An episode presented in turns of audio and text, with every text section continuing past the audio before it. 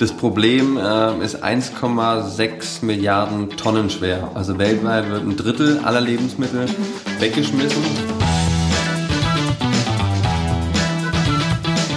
Herzlich willkommen zu einer neuen Folge vom Start Next Interview Podcast Gute Ideen. Heute mit meiner wunderbaren Kollegin Melissa und mir Michi. Wir arbeiten beide im Projektberatungsteam. Das bedeutet, wir sind so ein bisschen, sagen die Mädchen für alles bei Start Next und stehen für Fragen rund um Crowdfunding zur Verfügung und betreuen die ganzen Kampagnen, die hier auf startnext.com online sind. Und wir haben heute einen ganz besonderen Gast und zwar Raphael Fellmer. Raphael hat den Lebensmittelretter-Supermarkt Surplus gegründet. Hallo Raphael, schön, dass du da bist. Ja, vielen Dank für die Einladung. Dank euch. Und auch vielen, vielen Dank an all unsere tollen äh, Zuhörer und Zuhörerinnen, die, ähm, ja, wir finden es super, dass ihr ähm, heute wieder eingeschaltet habt. Wir freuen uns, dass ihr dieses Thema spannend findet und äh, wir hoffen, dass ihr heute ein paar neue Dinge lernen könnt und dass ihr auch etwas mitnehmt und dass wir euch ein bisschen Inspiration mitgeben können. Erzähl doch mal, hast du heute Morgen dein Frühstück aufgegessen oder Hand aufs Herz, hast du da vielleicht etwas wegschmeißen müssen? Ja, tatsächlich ähm, habe ich mein Frühstück aufgegessen und ich musste ein ganz bisschen was von der Avocado wegschmeißen, weil die war, da war eine Stelle einfach nicht mehr wirklich genießbar.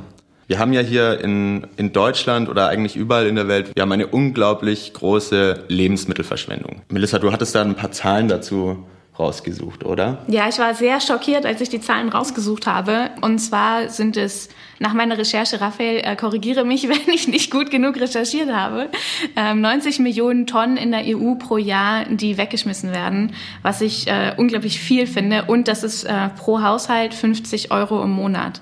Also es geht auch ganz schön ins Geld, wenn man Lebensmittel einfach wegschmeißt. Ähm, was ich auch ähm, sehr schockierend fand, dass 20 bis 30 aller Umwelteinflüsse durch diese Thematik ausgelöst werden und sogar 17 Prozent aller Treibhausgasemissionen. Ähm, also wir reden hier schon über ein ziemlich großes Problem, was wir auf jeden Fall nicht ignorieren können. Das Problem äh, ist 1,6 Milliarden Tonnen schwer. Also weltweit wird ein Drittel aller Lebensmittel mhm. weggeschmissen, verschwendet leider. Ähm, in Deutschland ist es sogar die Hälfte und in Europa auch. Und ähm, also was du gesagt hast, 50 Euro ähm, pro Haushalt. Ich habe Zahlen, das sind 55 ähm, Euro ähm, also mal pro, pro Nase, mhm. äh, also oder beziehungsweise sind sogar, glaube ich, 55 Kilo pro Mensch in Deutschland jedes Jahr, was dann sogar noch mehr ist. Also das heißt, das ist ein Berg von Lebensmitteln, das kann man sich gar nicht vorstellen, wenn man weltweit einfach da die Zahl sich nochmal auf der Zunge zergehen lässt. 1300 Milliarden Euro.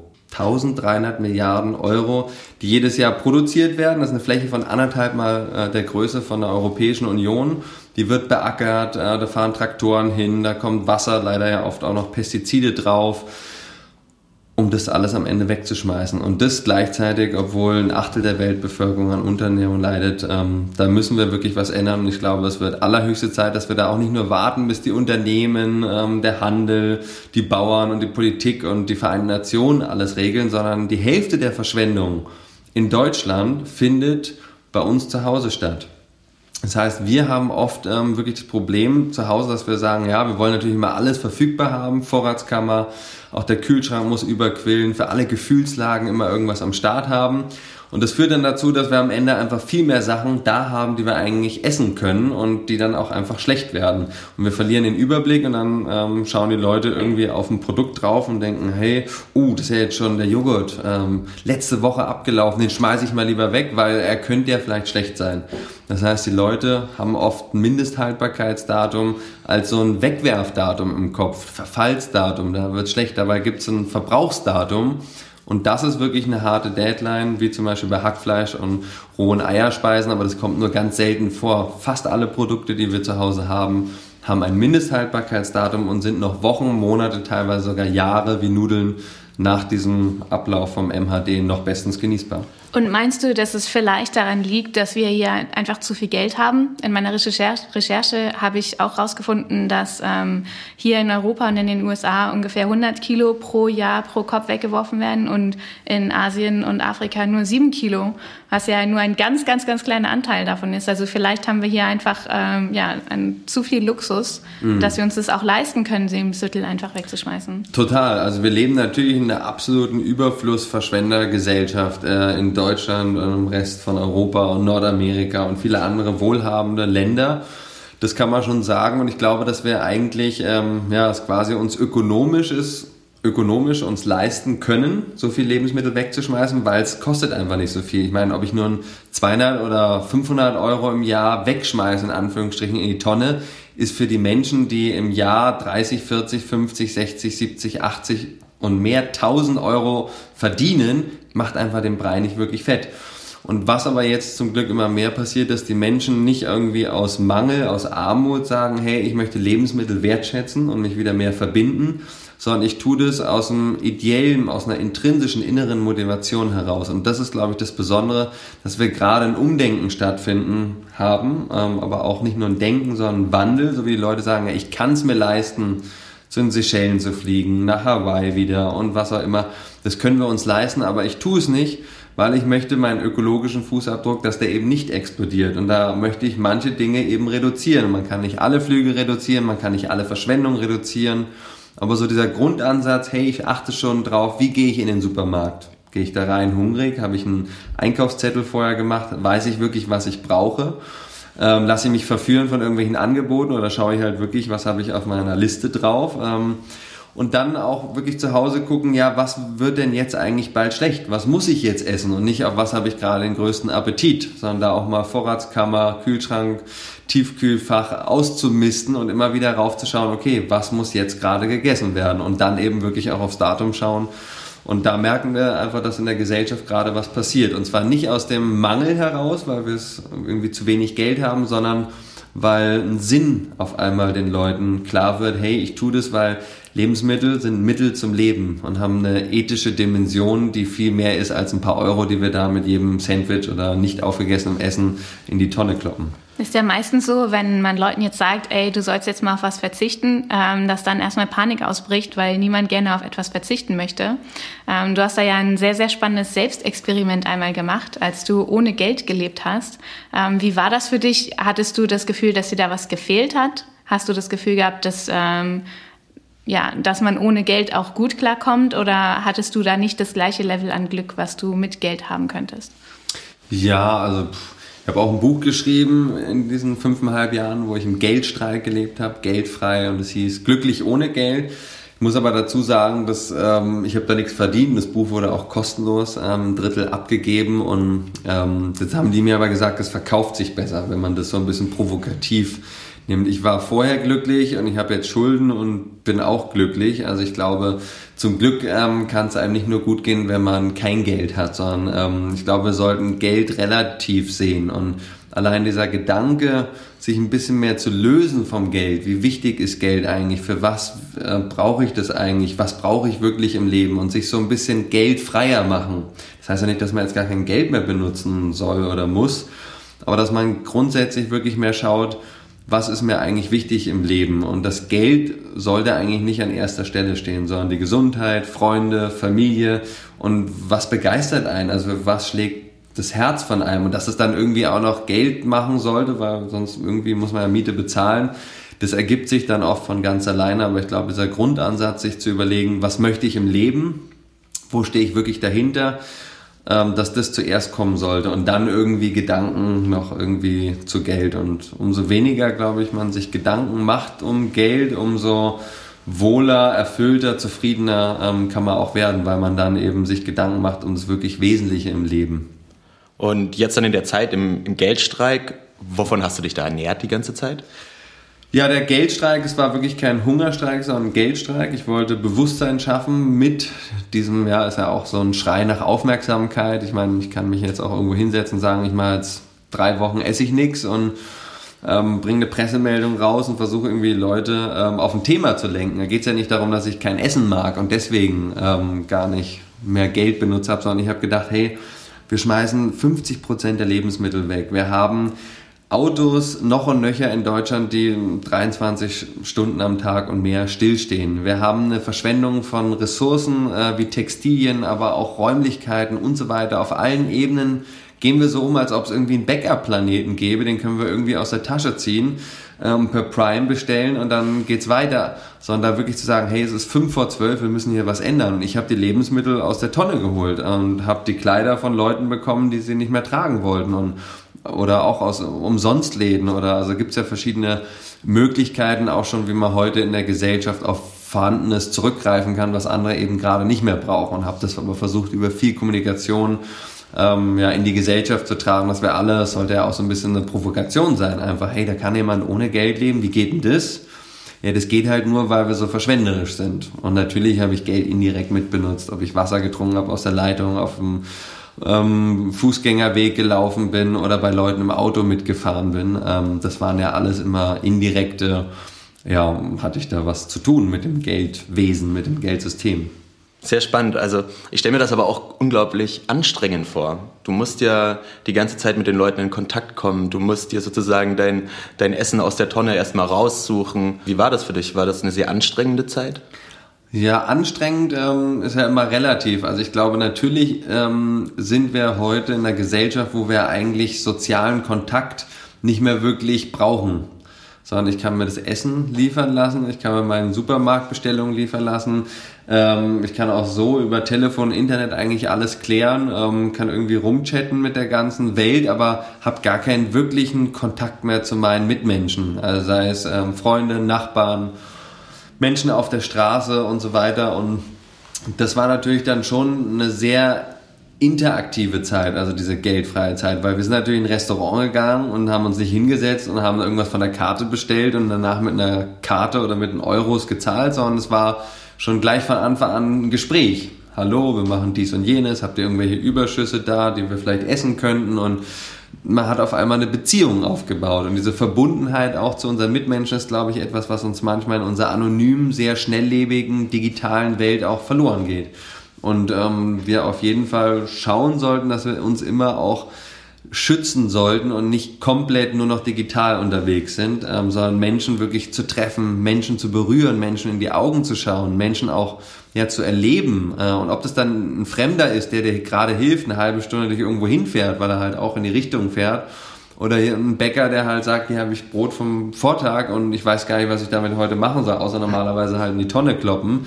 Äh, das sind alles Menschen-Berührungsmomente und ich glaube, dass wir davon wieder ein bisschen mehr brauchen. Das heißt nicht, dass wir jetzt alle im Geldstreik leben sollen dafür, sondern dass wir vielleicht gucken sollten, wie können wir mit unserem Mitmenschen auch auf der Arbeit, in der Schule, Uni, wo auch immer, dieses so, ähm, so wie die Sonne uns ein Lächeln schenkt, so können wir auch viel mehr Lächeln noch äh, den Menschen schenken und dann strahlt es auch wieder auf uns zurück. Und das heißt, so ein bisschen wie schallt in den Wald hinein, so schallt auch zurück. Und klar, wenn wir immer irgendwie nur noch mit dem Smartphone, ich kenne, ich ertappe mich da auch immer wieder, nur noch mit dem Smartphone durch die Gegend rennen und gar keinen Augenblickkontakt, Menschenkontakt mehr haben, natürlich wird man da irgendwie einsamer. Und ich glaube, dass es schon ähm, sehr wichtig ist, dass wir uns auch noch als Menschen wahrnehmen und ähm, als Menschen schätzen und eben nicht die ganze Zeit mit diesen blöden Dingern ähm, nur noch abhängen, sondern ja, da gucken auch, was ist eigentlich, was nährt unser Herz, unsere Seele. Und das ist halt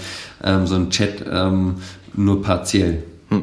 Vielleicht kommen wir nochmal zurück zu der, zu der Lebensmittelverschwendungsgeschichte. Ich war vor ein paar Tagen mit einer Freundin Lebensmittel abholen im Zusammenhang über die Foodsharing-Plattform. Mhm. Also ich selber tatsächlich mache es nicht so oft. Ich gehe ab und zu mal mit zum Abholen mit einer Freundin. Und dann war ich da vor kurzem bei einem, bei einem Bäcker, ein kleiner Bäcker in Moabit. Da war dann Treffpunkt ausgemacht um kurz nach sieben oder so, hat er zugemacht und hat dann da gewartet auf uns, als der wollte er eben gerade zumachen und dann hat er da wirklich säckeweise Brötchen, Backwaren, Süßkram, so süße Donuts mit Schokofüllung und was weiß ich nicht alles. Das hätte der eigentlich wegschmeißen müssen. Und wir haben das dann abgeholt und zusammen zu einem Verteiler gebracht. Und in diesem Verteiler können dann die Menschen, wer auch immer, kann sich eben das abholen. Weil ich selber persönlich oder wir zwei, wir konnten das gar nicht verbrauchen, das ist unmöglich. Also ich habe mir da fünf so Sesamkringel mitgenommen, ein paar noch an meine WG verschenkt und so weiter. Super tolle Plattform, vielleicht erzählst du uns einfach mal kurz was zu Foodsharing. Mhm. Ja, genau. Also angefangen äh, hat eigentlich so mein Kampf oder mein Einsatz gegen die Verschwendung und für die Lebensmittelwertschätzung 2009. Habe ich angefangen als Mülltaucher bin da in Holland äh, ja, in verschiedenste Tonnen gestiegen, Marktstände abgeklappert und habe zum ersten Mal mitbekommen durch so ein YouTube-Video, wow, es werden wirklich Lebensmittel verschwendet, die noch essbar sind. Das war mir vorher gar nicht bewusst. Ähm, also in der Schule habe ich gar nichts drüber gelernt. Und dann habe ich eben gesagt, hey, ich möchte irgendwas tun. Habe dann eine geldfreie Reise gemacht von Holland bis nach Mexiko. Ähm, und das lief auch ziemlich gut. Dann war auch überall immer die Reste abgeholt und habe dann schon in Mexiko angefangen. Da war ich dann ein bisschen länger ähm, in der Hauptstadt da zu gucken, wann schmeißt der Bäcker was weg, wann schmeißt der Marktstand was weg, wann schmeißt das Restaurant was weg. Und das war so die Anfänge vom Lebensmittelretten. Dann sind wir nach äh, Berlin gekommen und da habe ich dann angefangen mit der Lebensmittelrettenbewegung. Da gab es Foodsharing so noch gar nicht und das hat angefangen 2012, dass wir halt ähm, ja, gesagt haben, hey, wir organisieren uns jetzt mal so und dann wurde es immer mehr das freiwillige, ehrenamtliche Foodsaver dann gesagt haben, hey, bei dem Bioladen, bei dem Bäcker, oder habe ich auch Lust mitzuretten und verteile es dann, nehme was ich brauche und verteile den Rest über Verteiler, später am Anfang in der Nachbarschaft und so weiter. Und Foodsharing ähm, funktioniert seitdem ganz gut. Wir haben das Ganze dann fusioniert eben mit Foodsharing, was vorher nur so eine Essensteilplattform war. Also ähm, Foodsharing war auch auf Start Next. Ähm, super cool, ein großes, ähm, spannendes Projekt. Darüber habe ich auch erfahren, über die Crowdfunding-Kampagne damals und äh, habe gedacht, ja, wir müssen irgendwie was zusammen machen. Und nach ein paar Jahren haben wir dann die Lebensmittelrettenbewegung mit Foodsharing fusioniert. Valentin Thurn hat ja mit seinem Film Taste the Waste gesagt, er möchte nicht nur einen Film machen, einen Dokufilm, sondern auch eine Lösung den Leuten bringen. Und dieses Essen teilen, privat zu privat mit irgendeinem Essenskorb, digital, das funktioniert schon, aber Heute ähm, ist der Großteil eigentlich dieses Retten von mittlerweile 50.000 Menschen, die eben als Foodsaver bei 5.000 Betrieben wie dein Bäcker da die Sachen abholen und dann weiterverteilen. Das Land läuft ehrenamtlich, unentgeltlich in der Dachregion Deutschland, Österreich und der Schweiz. Und wir haben da bei Foodsharing jetzt auch mittlerweile über 20 Millionen Kilogramm Lebensmittel so wieder zurück in den Kreislauf gebracht. Mit welcher Motivation nehmen denn die Betriebe daran teil? Also wenn ich jetzt äh, einen Betrieb hätte, möchte ich ja in erster Linie eigentlich meine Lebensmittel verkaufen. Und wenn ich die jetzt gratis verschenke, dann kaufen ja weniger Leute bei mir ein. Ja, also das ist etwas, was viele Leute so glauben, dass das die Supermärkte oder die Bäckereien, warum sollen die das machen oder so weiter? Da machen die doch ihr Geschäft sich nur madig und das kann ja gar nicht funktionieren. Das ist aber so, erstmal ähm, Natürlich versucht jeder Kaufmann, jeder Bäckersmann oder Frau ähm, alles zu verkaufen, was irgendwie geht. Aber man weiß es natürlich schon, dass da trotzdem irgendwas übrig bleibt. So, das ist aber dann im Verhältnis zu dem, was die jeden Tag wirklich an Umsatz haben, also was die wirklich auch verkaufen, ist das, was da übrig bleibt, was dann abends pünktlich, zuverlässig freundlich von den Foodsavern abgeholt wird, das ist immer nur ein Bruchteil von dem, was wirklich an dem Tag verkauft wurde. Das heißt, sonst müsste der auch pleite gehen. Also wenn er da jeden Tag die Hälfte von dem, was er verkaufen wollte, wegschmeißen muss, äh, dann kann so ein Laden sich gar nicht tragen. Das heißt, äh, auch im Bio-Supermarkt, wenn er denkt so, wow, da sind ein, zwei Einkaufswegen voll, was am Tag übrig geblieben ist, ist ja nix. Die schmeißen ja ähm, ein ganz bisschen noch weg, was wirklich schlecht geworden ist, schon schon vergammelt oder so. Aber in der Regel haben die halt hunderte Einkaufswegen, die jeden Tag voll rausgehen. Und da ist dann diese kleine Menge, ähm, das ist dann halt im Promillbereich oder vielleicht manchmal im Prozent. Das heißt, es ist gar nicht so viel wirklich im Verhältnis. Und deswegen viele Leute denken, Lebensmittelverschwendung, 18 Millionen Tonnen pro Jahr in Deutschland. Davon passiert, wie gesagt, äh, rund die Hälfte bei uns zu Hause privat. Und dann fängt beim Acker schon oft das Problem an, dass das Obst und Gemüse zu groß, zu klein war, gerade im super Sommer, da war Überproduktion etc. Das heißt, bis zu 50 Prozent bleibt dann nochmal auf dem Acker liegen. Das ist dann im Durchschnitt auch nur so rund 20 Prozent was da übrig bleibt. Dann gibt's nochmal die Hersteller und dann gibt's Großhändler und dann gibt's die Supermärkte. Und das heißt, bei den Supermärkten selber ist von diesen 18 Millionen Tonnen ist das auch nur ein sehr kleiner Teil. Also Supermärkte, Bäckereien und so weiter. Das heißt, das ähm, denkt man gar nicht, aber zum Beispiel im Restaurant bleibt proportional viel mehr übrig als äh, beim Supermarkt, weil beim Restaurant kannst du dir vorstellen, na, wenn der 10 Teller rausgehauen hat, die waren alle 100% voll, dann bleibt oft 20, 30% ähm, auf dem Teller leider liegen wir haben jetzt auf jeden Fall gelernt, dass es in Deutschland eine unglaublich große Verschwendung an Lebensmitteln gibt. Jeder von uns kann selber was tun, indem er privat darauf achtet, dass er einfach nicht sofort die Dinge gleich wegschmeißt und möglichst die Dinge aufbraucht, vielleicht auch mal, also nicht nur vielleicht, sondern auch es weiter konsumiert, auch wenn das äh, MHD, das Mindesthaltbarkeitsdatum auch abgelaufen ist. man kann es trotzdem alles weiter essen. Jetzt hast du gerade noch ein neues Projekt, also nach der Foodsharing-Plattform sozusagen, gehst du das Ganze jetzt nochmal anders an mit Surplus. Ihr habt einen Supermarkt für gerettete Lebensmittel. Wie stelle ich mir das vor? Das ist das ein ganz normaler Supermarkt oder wie läuft mhm. das Einkaufen oder? Genau, also erstmal äh, das, was mit Foodsharing, was da entstanden ist in den letzten Jahren, ist wirklich schon was Außergewöhnliches, weil so viele Menschen, die alle an einem Strang ziehen und das Ganze unentgeltlich organisieren. Äh, meinen großen Respekt und Dank an alle Menschen, die das bis heute auch so möglich gemacht haben und diese unglaublichen Mengen Lebensmittel auch wieder zurück in den Kreislauf gebracht haben. Ja, meinen mein großen Dank und Respekt an alle Leute dabei Foodsharing, was sie alles ähm, ja, bis jetzt geleistet haben. Sind viele Millionen Stunden, die da reingeflossen sind, damit es auch so funktionieren kann. Die 20 Millionen Kilogramm auch wieder in den Kreislauf zurückgeführt worden sind. Und ähm, was mir dann so irgendwie auf dem, ich habe dann aufgehört auch mit dem Geldstreik nach fünfeinhalb Jahren und habe irgendwie gemerkt, ja, ich habe zwei Kinder dann schon gehabt und meine Frau ein bisschen gelitten, also ich nicht so sehr, ich war noch sehr stubborn, dickköpfig und habe gedacht, ja, müssen wir alles ohne Geld machen. Habe dann aber mitbekommen, irgendwie, ja, meine Familie leidet gerade drunter und ich muss hier irgendwie was ändern und habe mir dann überlegt, ja, was kann ich denn machen, wo mein Herz für schlägt und wo ich auch irgendwann vielleicht sogar meine Miete selber von bezahlen kann. Und da war dann eben der Gedanke, wir machen das Lebensmittelretten jetzt Mainstream. Also wir holen es wirklich aus der Nische raus. Foodsharing ist eine tolle Initiative, Tafeln gibt schon seit 25 Jahren und Trotzdem ist es so, dass das immer noch so ein bisschen ähm, ja, am Rande der Gesellschaft stattfindet. Das heißt, es ist nicht wirklich salonfähig geworden. Und ähm, das Ziel war dann nach Vegan, nach Bio und Fairtrade Lebensmittel retten, so Mainstream salonfähig zu machen, dass eigentlich alle mitmachen wollen, aber auch können. Und heute ist es eben sehr schwierig. Ähm, ja, du hast gesagt, ist es ein richtiger Supermarkt? Wir haben dann gesagt, mit Surplus machen wir eben einen richtigen Supermarkt auf. Wir nennen die Rettermärkte einen richtigen Online-Shop, so wie Amazon und so wie andere Shops auch, wo man ganz bequem von zu Hause mitretten kann.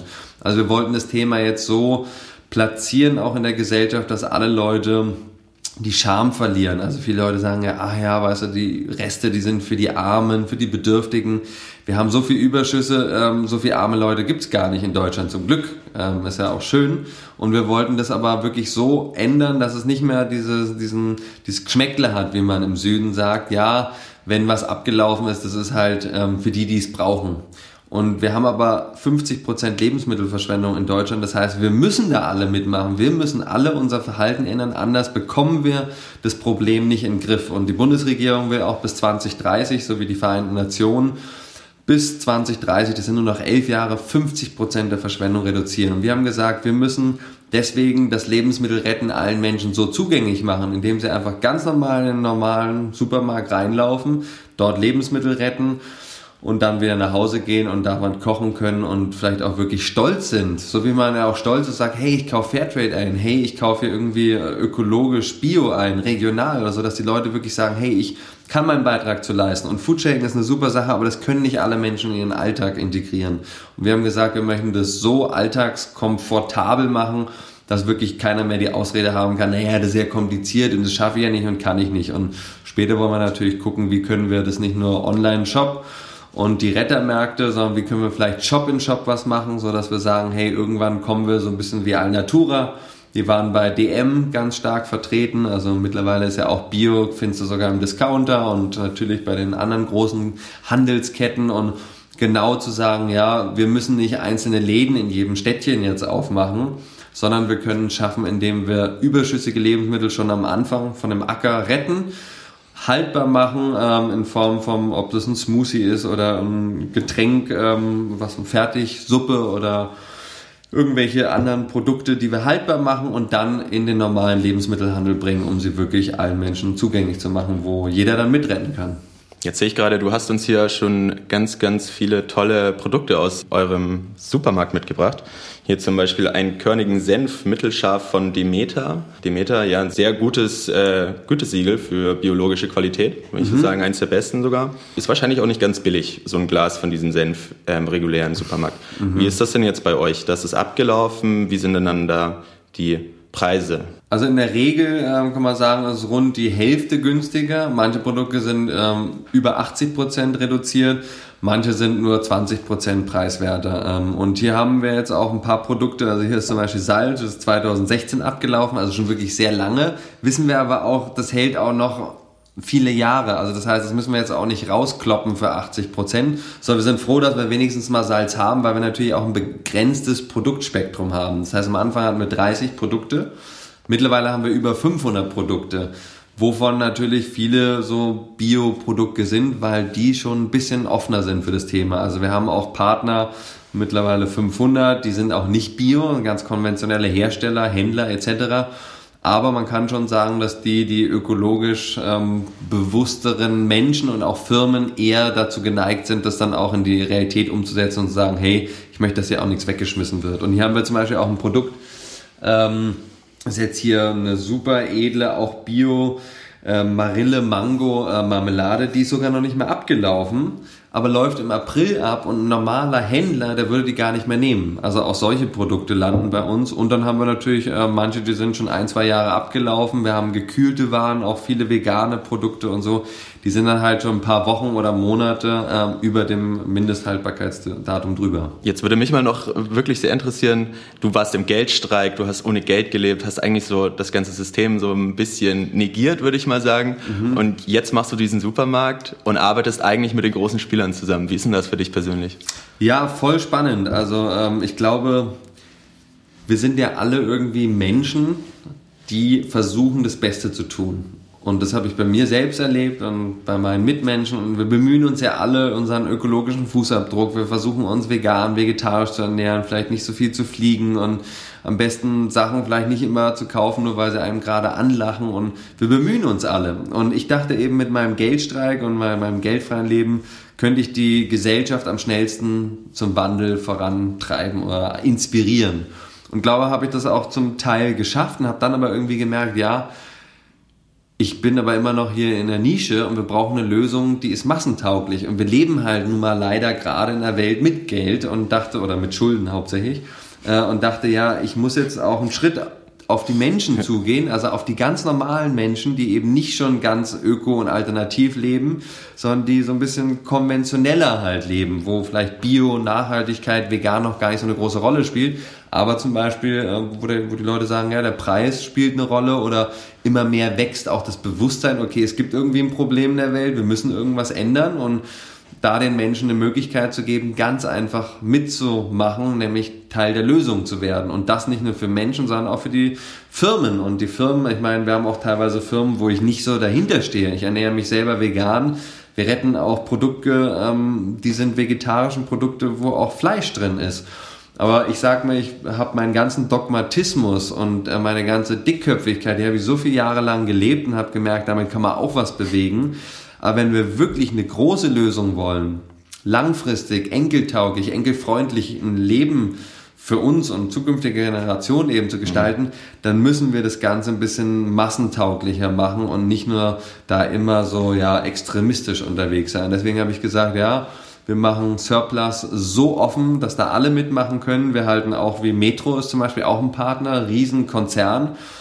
Ja, ähm, aber wenn die sagen, hey, sie wollen sich gegen die Verschwendung einsetzen und die Tafel holt nicht alles ab und wir können davon was abnehmen und wir zahlen dafür auch noch was, aber die Kunden haben was davon. Wir haben jetzt schon 80 äh, oder fast 80 sinnvolle Arbeitsplätze geschaffen. Wir haben sieben Geflüchtete integriert und wir zahlen Leuten mittlerweile, wir zahlen nicht viel Geld, ähm, uns allen, aber wir haben es geschafft, dass die Leute davon leben können mit ihrem Herzen für etwas zu, zu leben oder auch täglich zu wirken, wo sie voll dahinter stehen. Und ich glaube, da den, diesen Sinn auch zu sehen, ja, wir leben halt noch in einer Welt, wo das Geld eine Rolle spielt und deswegen müssen die Leute auch irgendwie ihre Mieten bezahlen und Krankenversicherung und vielleicht auch mal im Urlaub machen oder so, dass es total in Ordnung ist und ich mich da mittlerweile sehr gelöst habe von diesem sehr sturen, ähm, dickköpfigen, ja, vielleicht auch schwarz-weiß-Denken. Das sind die guten wir sind die Guten und das mhm. sind die Bösen.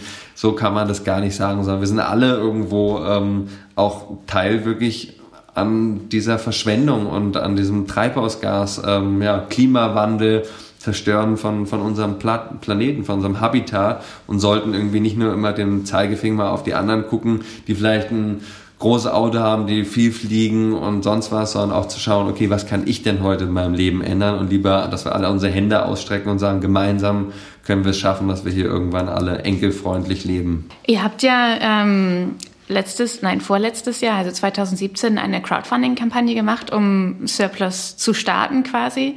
Und in dieser Crowdfunding-Kampagne habt ihr auch richtig, richtig viel Geld zusammenbekommen, also fast 100.000 Euro, was schon eine sehr, sehr große Kampagne ist. Also da, äh, erstmal zeigt das natürlich, dass sehr viele Menschen Interesse an diesem Thema haben.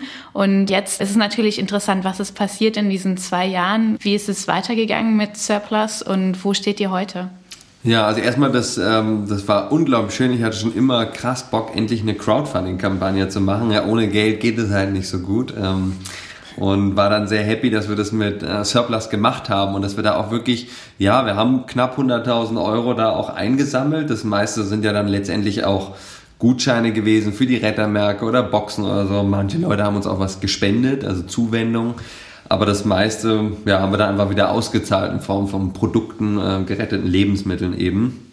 Ähm, und es war aber schon sehr besonders zu spüren, wow, da gibt es so viele Menschen, ähm, die haben, obwohl es den Laden noch gar nicht gab, obwohl es den Online-Shop gar nicht gab, die hatten irgendwie dran geglaubt und haben gesagt, ich möchte es möglich machen. Und das ist, finde ich, das Tolle an Crowdfunding, dass du halt wirklich schon so vorher, bevor es überhaupt wirklich Realität geworden ist, so einen Reality-Check machen kannst Gibt es denn da genügend Leute, die für sowas offen sind? Und das war für uns ein unglaublicher Motivationsschub zu sehen, dass da, ich glaube, 1200 Leute einfach mitgemacht haben und gesagt haben, hey, ich unterstütze es, ich möchte, dass das Realität wird. Und ich lege meinen Beitrag heute dazu auf den Tisch.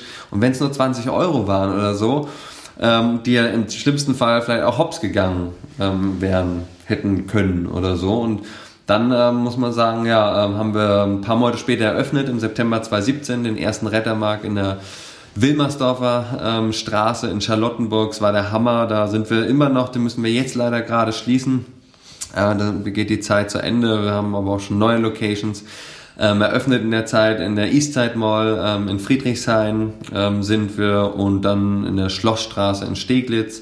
Das heißt, ähm, ja, wir haben mittlerweile mehrere Standorte haben unseren Online-Shop seit einem Jahr, wo wir auch schon ja, 10.000 Leute beglückt haben in Deutschland, die vielleicht nicht gerade in den hippen, coolen Berlin leben, wo eben immer solche außergewöhnlichen Sachen dann als erstes auch an Start gehen ähm, und sind total glücklich, dass wir mittlerweile über 250.000 Kunden hatten, die mit uns ähm, schon über 1300 Tonnen Lebensmittel zurück wieder in den Kreislauf gebracht haben. Weil alles, was wir retten, bringt ja nichts, wenn es uns keiner abkauft. Und ähm, ja, deswegen sind wir richtig, richtig glücklich dass die Start Next Kampagne am Anfang schon so ein Erfolg war und das aber jetzt weiterging. Auf der anderen Seite muss man natürlich sagen, wir sind immer noch ein Startup. Wir haben bis jetzt eine halbe Million Euro einfach nur verbrannt. Also haben wir halt Schulden aufnehmen müssen und ähm, ja, hoffen jetzt sehr, dass es einfach mit der Zeit, so wie wir immer mehr Produkte haben, immer mehr Kunden, wenn wir noch weiter Rettermärkte aufmachen und das auch mit dem Online-Shop sich alles so weiterentwickelt, ähm, dass wir dann irgendwann ähm, vielleicht auch Richtung Null gehen können und irgendwann auch unsere Schulden zurückbezahlen können und aus eigener Kraft heraus wachsen können, weil natürlich das Problem ist, wie gesagt, ähm, ja, 18 Millionen Tonnen schwer pro Jahr in Deutschland. Das heißt, da müssen wir noch ganz schön was machen. Mhm. Ähm, gutes Stichwort. ähm, wie geht es denn für dich jetzt weiter? Möchtest du die nächsten Jahre weiterhin an Surplus arbeiten oder hast du im Kopf schon einige andere Projekte, äh, für die du gerne dich weiter engagieren würdest? Also natürlich gibt es so viele tolle Projekte und Dinge, Themen einfach, die mir am Herzen liegen, wie zum Beispiel auch ähm, das Vegan-Sein. Also ich glaube, das versuche ich auch immer irgendwie anzusprechen, dass es nicht nur darum geht, okay, was kaufe ich ein, regional, saisonal und bio, Fairtrade, wenn es geht, irgendwie gerettet natürlich.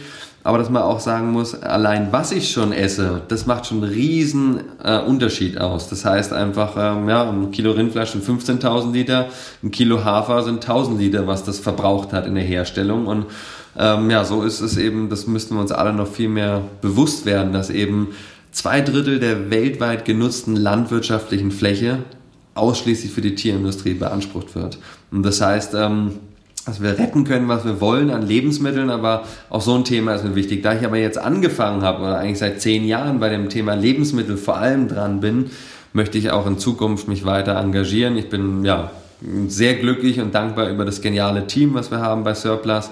Wir haben so viel Unterstützung von, von Menschen, die einfach dahinter stehen, sei es die Kunden, sei es die Partner, die uns pro bono irgendwie unterstützen, Menschen, die einfach ähm, ja, uns begleitet haben schon so lange. Und natürlich haben wir jetzt auch schon manche Mitarbeiter und Mitarbeiterinnen, die über anderthalb Jahre dabei sind. Und wir sind jetzt einfach echt schon ganz schön gewachsen. Und es fühlt sich einfach auch an wie so eine Family. Und natürlich wollen wir gerade mit einzelnen Produkten, die wir dann als Eigenmarke an den Start bringen werden, Franchise ähm, und auch noch ein paar andere Sachen, die wir da im Schuh haben, im Plan, äh, wollen wir das Thema Lebensmittelverschwendung Lebensmittelwertschätzung weiter angehen mit Surplus, aber müssen auch erstmal unsere Hausaufgaben richtig machen und alles so weit aufphasen, dass das alles richtig läuft und dann die nächsten Themen angehen, also peu à peu uns vorantasten in diesem riesengroßen Thema Lebensmittelwertschätzung, was auf viel mehr Ebenen sowie auch Bildung wollen wir verstärkt machen in Schulen ähm, einfach noch viel stärker vorangebracht werden muss, weil sonst schaffen wir das auch nicht mit den 50 Prozent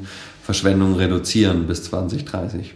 Also vielen, vielen Dank, Raphael, dass du heute hier warst, dass du heute mit uns über das Thema Lebensmittel und auch Lebensmittelverschwendung gesprochen hast. Ich habe auf jeden Fall sehr viel gelernt. Michi, hast du auch viel gelernt? Unglaublich viel gelernt. Vor allem habe ich auch wieder mehr Motivation bekommen, mich bei Foodsharing mehr zu beteiligen und auch wieder mehr Lebensmittel selber zu retten. Auf sehr jeden cool. Fall. Hoffen wir mal, dass andere Leute genau die gleiche Inspiration und Motivation heute mitgenommen haben. Aber da bin ich mir ganz sicher. Vielen, vielen Dank auch, Raphael, dass es Menschen gibt wie dich, die sich für unsere Gesellschaft engagieren die sich dafür einsetzen, dass wir Probleme wie die Lebensmittelverschwendung zum Beispiel lösen können. Dass du den Mut hattest, ja, auch Surplus zu gründen, dass du dich nicht davor gescheut hast, ins kalte Wasser zu springen, äh, Schulden auf dich ergehen zu lassen und weiter dafür kämpfst, dass, dass es das gibt und dass wir eine sehr, sehr große Bewegung in der Gesellschaft starten können. Ähm, also ja, vielen, vielen Dank.